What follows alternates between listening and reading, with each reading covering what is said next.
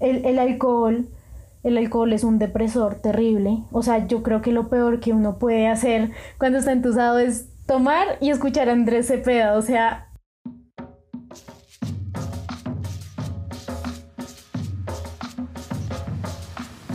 No, parce, no salgas con imbéciles. No salgas con imbéciles. No salgas con imbéciles.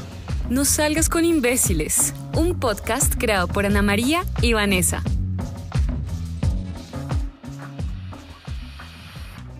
Hola a todas y a todos, bienvenidos a un nuevo episodio de este podcast llamado No, salgas con, imbéciles.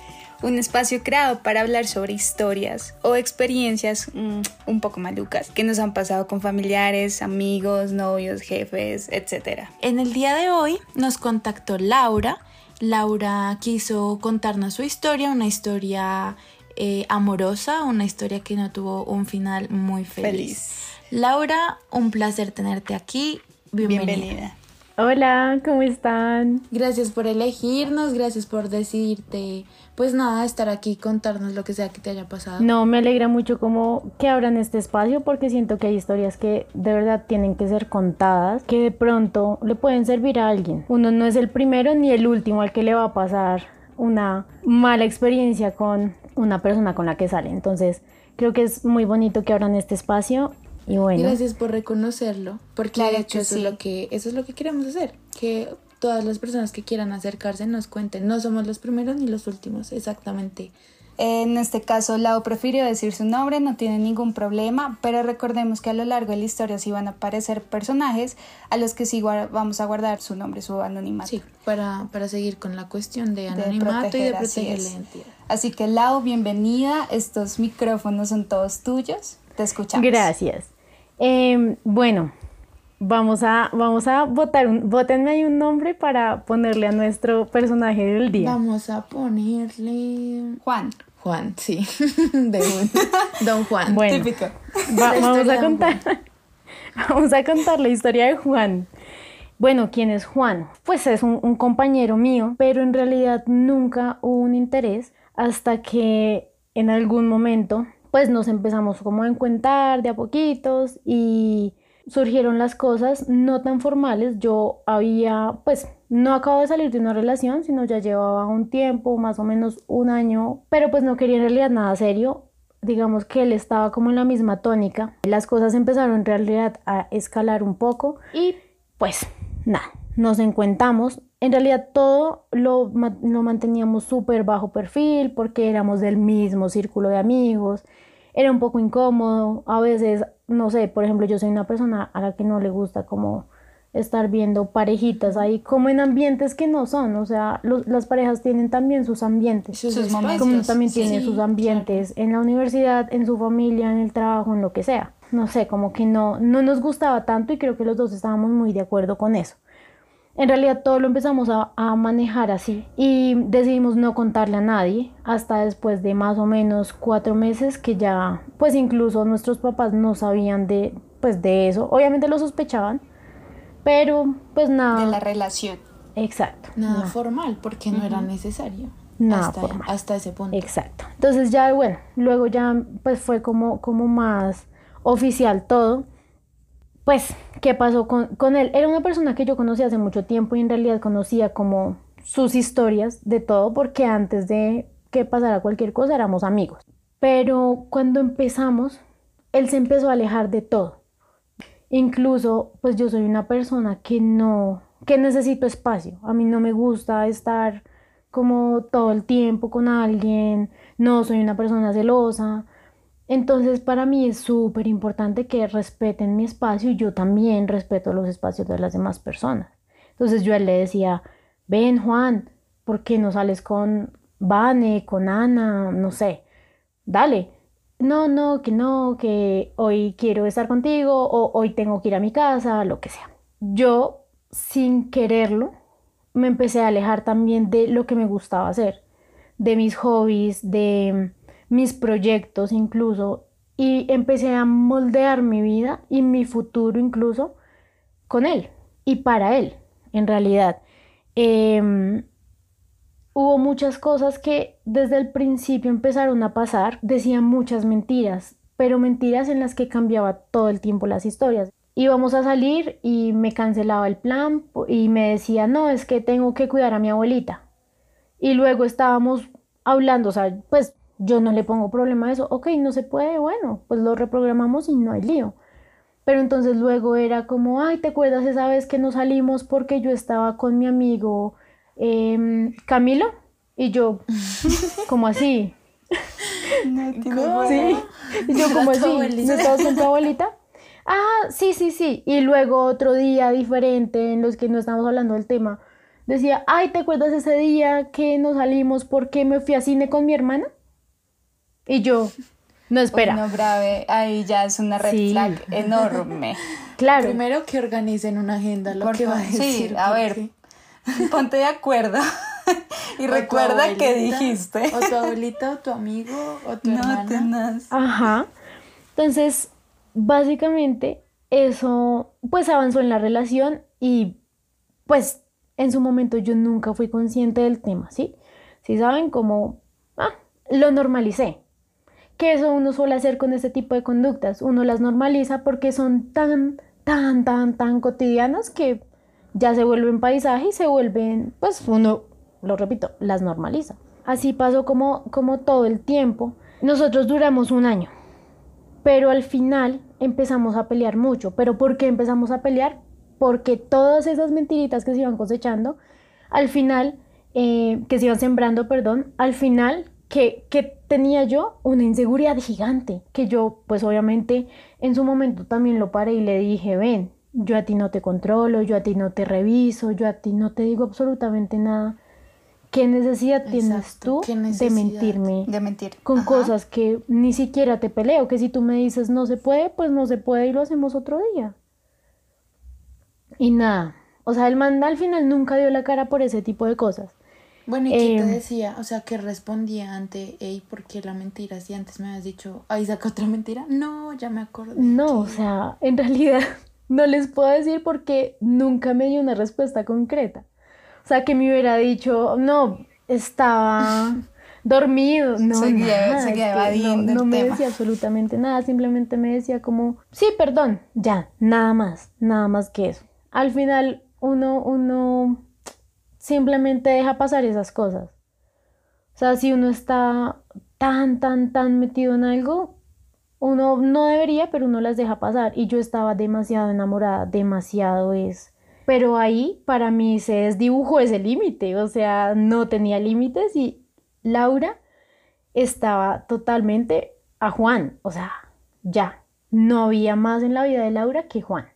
Nada, básicamente al final de la relación, bueno, empezamos a pelear mucho por todo eso y él un día me dijo, nada, no podemos seguir porque nos estamos haciendo daño y yo, no, para mí fue el fin del mundo, o sea, el fin, pues porque Laura sin Juan no era nadie. O sea, básicamente ¿Pero Laura por qué era... te dijo eso? O sea, daño, daño en qué sentido? ¿Cómo eran las peleas? ¿Cuál fue ¿Empezaron a su, sí, cuál fue su argumento para haberte dicho eso? El daño que se estaban haciendo. que era- estábamos era peleando y que nos estábamos hiriendo.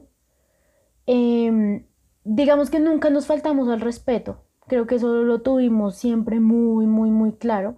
Nunca nos faltamos al respeto, pero igual las, las discusiones sí estaban como un poco subidas y entonces empezábamos a sacarnos cosas de atrás y es que eh, hace 10 meses tú estabas en esto y me dijiste que yo estaba con mis amigos y estaba durmiendo. Y entonces yo empezaba, ah, sí, entonces tú hace ocho meses y así. Entonces, bueno, eso se vuelve un Sí, círculo claro, vicioso. o lo mismo, la bola de nieve que va recogiendo y luego. Eso es una bola de Exacto. nieve que al final explotó y él me, me dijo, no, nos estamos haciendo mucho daño. Pero entonces ahí nos estábamos haciendo mucho daño. Yo dije, no, pues Juan es mi vida. ¿Cómo voy a dejar ir a mi vida? Es que mi vida, de verdad. Yo dije, no, se puede, se puede porque a mí en mi casa, digamos que yo tengo la fortuna de que mis papás están juntos y mis papás me han enseñado eso, mi mamá sobre todo me ha dicho como es que el amor en realidad todo lo puede. Si hay confianza, si hay respeto y para mí había amor. Entonces tú hiciste lo posible para recuperar ese amor. Exacto. Yo hice lo y eso posible. es un grave error. Yo creo que eso pasa mucho, que tenemos, a ver, que las relaciones de nuestros papás, por obvias razones, no estaban en la misma época, con las mismas condiciones de las distinto, nuestras. sí. Relaciones donde se conocen, es el primer novio novia, se casan y viven juntos para siempre. Y eso más o menos a nosotras nos obliga, nosotras y nosotros nos obliga a querer repetir ese patrón, ¿sabes? Como de pensar, es la persona, duramos mucho tiempo y tiene que ser mi pareja y así tiene que ser porque Yo no lo veo tanto como obligación, entiendo el punto, sin obligación, Sí. pero pero uno sí quiere seguir como con esa... Como, sí, Sí, yo te pues. entiendo. No, yo te entiendo, como que uno quiere igual seguir con eso bonito porque uno entiende cómo se puede, o sea, como no se va a poder. Exacto, Sí, mis papás es posible porque si ellos llevan 20 años juntos, exacto, sí. Pero sí, no se puede comparar la época. sí, sí, sí. No se puede comparar, porque desafortunadamente antes las mujeres sí como que, ok, pasó esto, no pasa nada, es mi esposo, lo voy a perdonar, sigo adelante, sigo adelante, sigo adelante. Ajá, igual, igual mis papás no, no son tan, tan, tan viejos, digamos, como mm, yo soy una bendición, así que mis papás, eh, mis papás son jóvenes. Entonces, por eso mismo yo decía como, nada, mis papás estuvieron, terminaron mucho tiempo y luego volvieron y estuvieron juntos toda la vida y aparecí yo y se puede, ¿cómo no se va a poder? Pero lo que no sabía, lo que Laura no sabía, es que en realidad Juan no tenía un amor por Laura. Un tiempo después, un tiempo después no... Nosotros en realidad no le dijimos a nadie que habíamos terminado por una sencilla razón y es que éramos del mismo círculo de amigos. Entonces era muy incómodo y nosotros no queríamos poner a nuestros amigos en- entre la espada y la pared diciendo a quién invitamos, a ti, a ti no, y que alguno de los dos igual se sintiera mal. No queríamos eso, ni queríamos que ellos sintieran esa presión. Así que decidimos dejarlo como también muy bajo perfil, que se dieran cuenta cuando, pues cuando tuvieran que darse cuenta y que fuera sobre la marcha y que todo fluyera muy bien. Bueno, básicamente no le dijimos a nadie, a mí me invitaron, me invitaron a una fiesta con mis amigos, bueno, y me dijeron, dile a Juan, y yo, ¿cómo le escribía? Con ese dolor, yo, ¿cómo le qué escribía a Juan? Entonces al final yo dije, Pero con las ansias también, porque qué tal que pasara algo porque no vez? habíamos volverse a ver. Al final Oh yo God. dije como, bueno, Juan, em, Pepito me dijo que fuéramos a, a tal lado, entonces pues como no saben, pues te estoy diciendo para que vayas, obvio, todo tranqui. Bueno, esa fiesta fue como terrible, los tragos siempre hacen su trabajo y mm, el, el alcohol, el alcohol es un depresor terrible. O sea, yo creo que lo peor que uno puede hacer cuando está entusado es tomar y escuchar a Andrés Cepeda. O sea, jamás, jamás en la vida. La peor ¿Cómo combinación. así? O sea, no, un entusado, nunca en la vida, por favor. Entonces, yo sospechaba que él estaba con otra persona. Entonces a mí me estalló todo eso, el trago y todo. Y al final, pues cometí un error que, que pues en la vida voy a volver a cometer, en la vida, porque igual es una falta de respeto también muy grave contra otra persona, quien sea y haya hecho lo que sea. Em, pues le pegué una cachetada porque el man no, no me quería confesar que estaba con otra persona. Entonces yo, tú estás con otra persona y bueno, pasó eso. Pero imagínate el nivel de desespero que tenías, que llegaste, pues a, primero a emborracharte, a, ahogarte en alcohol y segundo a llegar al punto de cachetear a una persona. sí. O sea, es, es una acción que sí, o sea, está mal. Es que son formas Pero- como de sacar y como... Esa respuesta que Sí. tú, tú sabes como que pasó. Que no está bien. Estás saliendo con alguien, admítelo. es- no es... Sí, no. eh, aplaud- ¿sabes? Sí, no, que no, no, no, lo no. aplaudimos porque llegar a, a límites que no deberían llegarse, pero por la necesidad como del desahogo, de, del descontrol. Tú no llega a puntos que no, no deberías No, y llegar. es, es el punto que ustedes dicen, llegar y, y no tener una razón. O sea, yo siento que uno siempre quiere una razón, pero uno con el tiempo se da cuenta que no puedes tener todas las respuestas que quieres y no está mal. Sí, fue un nivel de desesperación eh, alto, alto. Y bueno, al final eh, ya lo que les estaba contando, una persona muy cercana me envió pruebas de, de que él estaba con otra persona, porque esta persona pues tampoco sabía que habíamos terminado. y la relación fue súper eh, el bombo en redes y de todo. Ah, entonces era como un tema maluquito. Entonces ahí la vieja me dijo, no, mira, yo vi a tu novio y yo, ah, ya no somos novios. Y ella, ah, no, no sabía, disculpa. Y yo, ah, no, no te preocupes, no te preocupes, pero pues para mí fue, ah, para mí fue muy duro. Entonces a partir de eso yo ya entendí en realidad cuál había sido la razón de él para, para terminar conmigo. Y empezó un proceso muy difícil en mi vida, muy difícil. Eh, caí en una depresión muy fuerte. Empecé a ir al psicólogo y fue una ayuda inmensa que yo... ¿Y por qué decidiste hacerlo? ¿Qué te llevó a buscar ayuda en alguien más? Fue una conversación en realidad con mi mamá, que ella me decía, ¿por qué lloras? Entonces yo solo podía decirle, es mi culpa, es mi culpa, es mi culpa. Entonces acá va una de las primeras cosas que que además de las mentiras que ya, ya les había dicho, una de las primeras cosas de cuando terminé con, con Juan que empecé a notar. Y ella me decía, ¿por qué es tu culpa? Y yo pues, yo no sabía, ni siquiera tenía una razón. Yo solo decía, es mi culpa. Pues entonces empecé a entender, como con la terapia y todo, pues Juan todo el tiempo me echaba la culpa de todo. Entonces era como... Un imbécil. Mm, Sí, básicamente. No.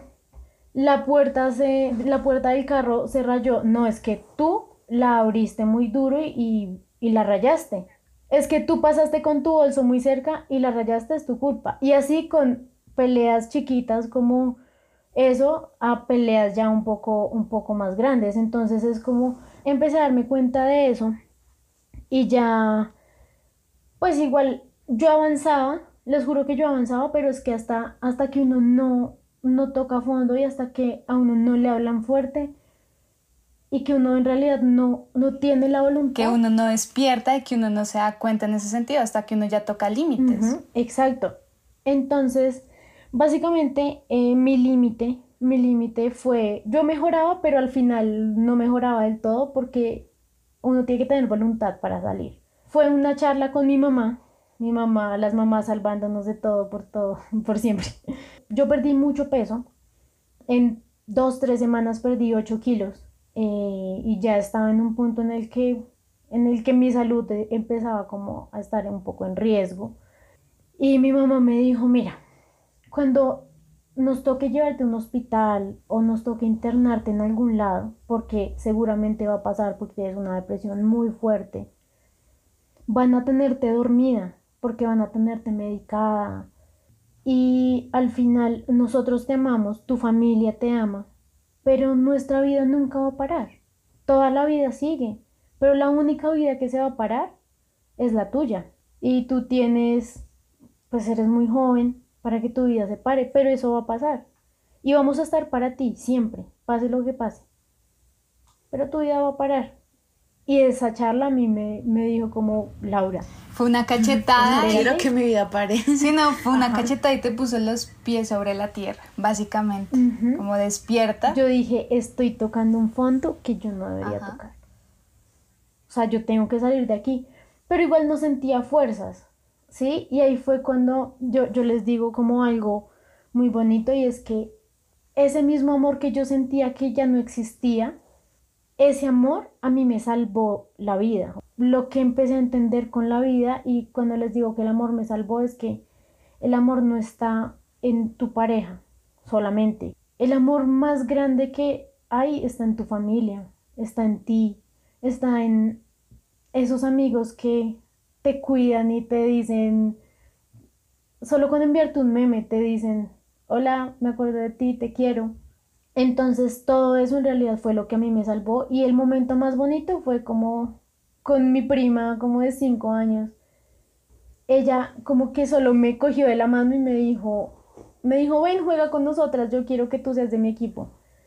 Y me miró y yo dije, de verdad le importó a alguien. O sea, y empecé a atar cabos. O sea, en realidad fue, fue una construcción muy bonita del amor y ya empecé como a salir del hueco en el que estaba y ya después de, un tiempo, que fue el proceso de recuperación, que tampoco fue como tan, tan, tan sencillo, me di cuenta de tres cosas súper importantes que en realidad debí darme cuenta antes y que en realidad las aplico en este momento en mi vida.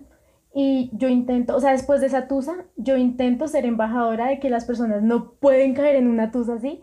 Así que veo a alguien entusado y soy toda como, vamos a hablar, yo estoy aquí, yo te ayudo. Entonces, básicamente las tres cosas que me di cuenta súper, súper importantes que debí tener en cuenta antes de empezar esta relación fue, uno, las mentiras.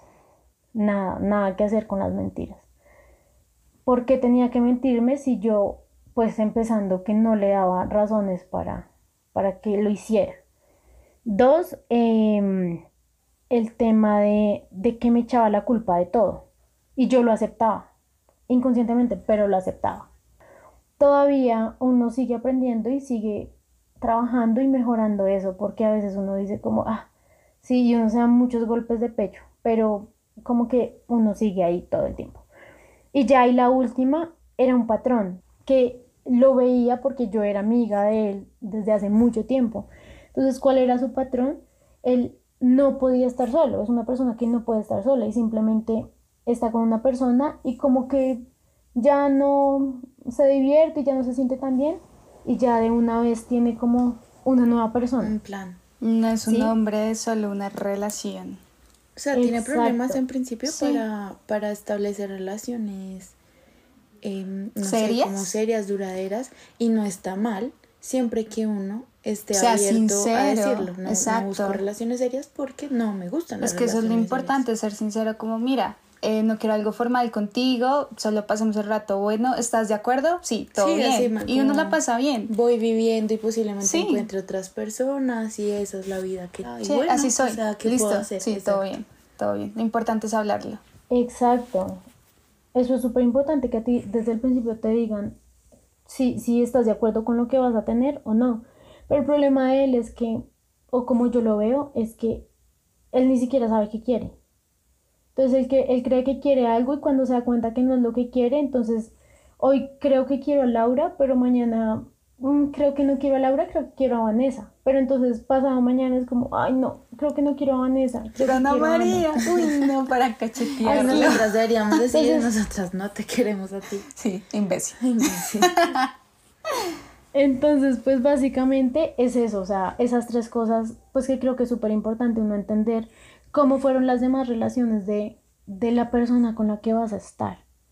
Y pues empezar a entender cómo esos comportamientos que son cíclicos y que, y que todo el tiempo están ahí, porque eso ya es algo para decir, me voy como así. Es que para eso estamos aquí, Lau, como para reconocer, o sea, fue una historia así complicada, con altas y bajas, pero me alegra mucho como el final de encontré el amor propio en mí, encontré el amor, un amor incondicional enorme en mi familia, salí adelante, de nuevo aprendí y ahora en mis nuevas relaciones estoy como, sabes, no tanto prevenida, pero sí como cuidadosa en esos temas de, uy, acá hay como acciones como extrañas, ojo con eso. Creo que lo lindo de esta historia es que pues caíste, pero hubo muchas cosas afuera que encontraste que te ayudaron a salir de ahí.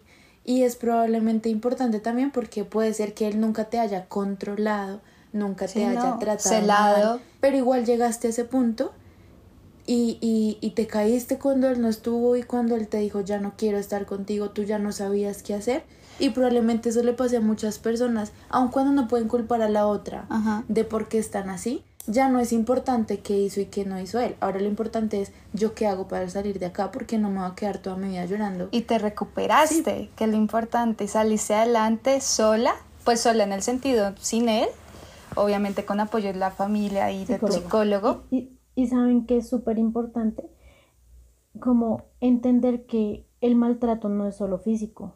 Y hay muchas personas que viven un maltrato psicológico como el que yo viví, o sea, el hecho de que todo el tiempo me culpara de todo es maltrato psicológico. Y aceptar que uno fue víctima de, de maltrato es, wow, eso lo podemos hablar en otro capítulo, pero eso fue un proceso durísimo porque yo decía, ¿cómo así? Yo que yo tenía tanto amor por mí, fui víctima de maltrato, es duro. Pero también, o sea, es, como un, es un tema invisible que hay que ponerle cuidado. Es que es, una línea, es una línea como que a veces uno no se da cuenta que está cruzando, Sí. que está ahí, pero a veces uno no se da cuenta que está cruzando. Exacto. A mí lo que me queda de esta, de esta relación que nos cuentas, Lau, es que probablemente puedan ser diferentes las cosas que otras personas hagan en ti. O sea, en mi Ana María puede ser que otro hombre o mujer con el que esté saliendo me haga daño de otras formas. Lo importante es identificar si yo,